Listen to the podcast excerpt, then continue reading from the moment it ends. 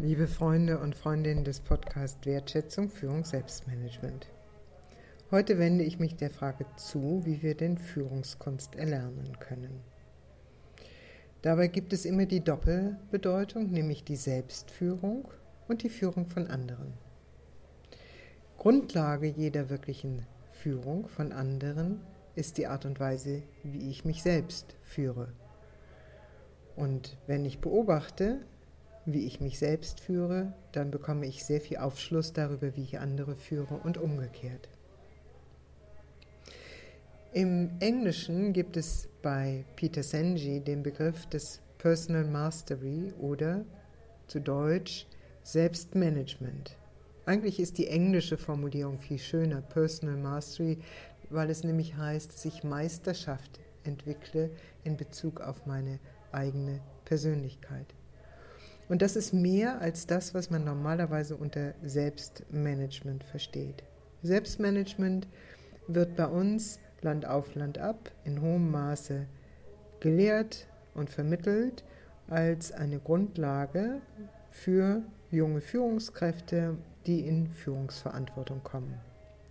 Dabei geht es darum, dass man die sogenannten Soft Skills entwickelt, also die Fähigkeit zu kommunizieren, sich gut verständlich zu machen, zuzuhören, ein angemessenes Verhalten gegenüber Vorgesetzten und Mitarbeitern zu entwickeln und so weiter.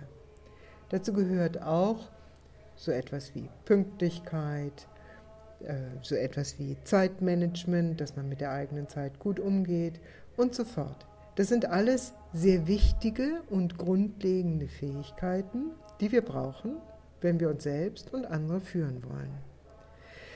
Entscheidend bei dieser Art des Selbstmanagement ist aber, dass in hohem Maße das Interesse des Betriebes, des Unternehmens oder der Verwaltung im Vordergrund steht und weniger das Interesse der Person, die dieses Selbstmanagement erlernen möchte.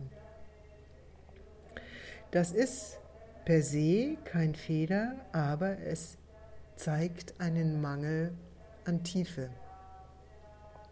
Wenn nämlich die Person, die das Selbstmanagement erlernt oder erlernen soll, in den Vordergrund rückt, dann geht es um die Frage, was denn den Sinn für diesen Menschen ausmacht. Was ist die Inspiration dieses Menschen? Warum macht er etwas? Was möchte er oder sie in dem eigenen Leben verwirklichen? Welche Werte sind maßgeblich und mit welchen Werten möchte er oder sie etwas gestalten. Das ist ein sehr viel umfassender Zugang zu dem Thema des Selbstmanagement. Und wenn wir noch eine Stufe grundlegender oder umfassender an dieses Thema Selbstmanagement herangehen, dann kommen wir zu der Frage, was denn das, der tiefste innere Kern das Gewissen und das Herz möchte in Bezug auf das Leben eines Menschen, der Selbstmanagement erlernen will. Dann sind wir bei der Grundfrage nach dem Sinn des Lebens, nach dem, was Covey Life Management genannt hat, was immer die spirituelle Dimension neben den anderen Dimensionen mit beinhaltet und daraus den eigentlichen Impuls des Handelns ableitet und dort vermutet. Also die Frage nach dem Sinn als Grundlage von Selbstmanagement ist mehr als die Anpassung an Bedürfnisse von Betrieb, Verwaltung, Unternehmung. Führungskunst erlernen heißt Selbstmanagement in diesem Sinne üben und ich nenne das spirituelles Selbstmanagement, weil es aus der tiefsten Quelle, der tiefsten Essenz dessen, was wir sind, resultiert. Wir müssen Verantwortung oder wir dürfen Verantwortung übernehmen für unsere höchsten Aspirationen, für unsere Ziele, für das, was wir im Leben leben wollen und wenn wir aus diesem Leben treten, wo wir sagen können, ja, das war gut und ich habe gut gelebt. Und wie wir alle wissen, das letzte Hemd hat keine Taschen, aber wie wir in unserem Umfeld gewirkt haben, das hat seine Wirkungen, die immer und immer weitergehen. Also, Selbstmanagement, das diese spirituelle Dimension mit berücksichtigt, ist für mich die Grundlage, um Führungskunst zu entwickeln. Wie ich mich selbst führe, so führe ich dann andere und erlaube auch ihnen, ihren eigenen Weg der Sinnsuche in diesem Leben zu gehen. Jetzt mag hier der Einwand kommen, das ist ganz schön abgehoben und das hat mit unserer beruflichen Realität überhaupt nichts zu tun. Dann erinnere ich Sie nur daran, dass zum Beispiel Menschen sehr, sehr erfolgreich sind, wie die Forschung nachgewiesen hat, die Herzanliegen verfolgt haben.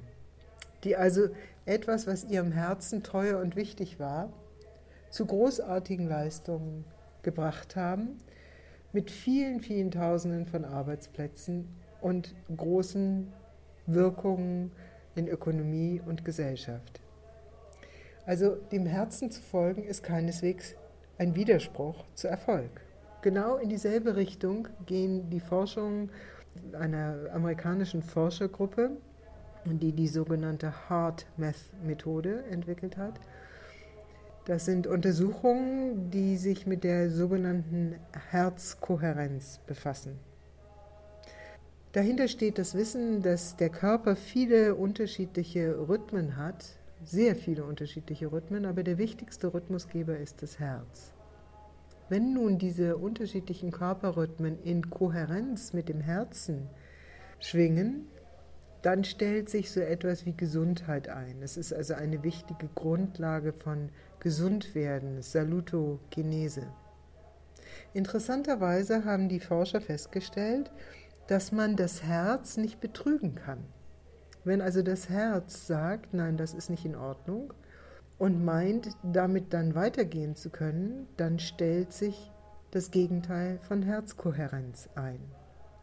Auf dem Hintergrund dieser Forschungsergebnisse sagen diese Forscher, Dr. Schilde und Martin, sagen, dass es wichtig ist, in Kohärenz, in Übereinstimmung mit dem Herzen zu handeln.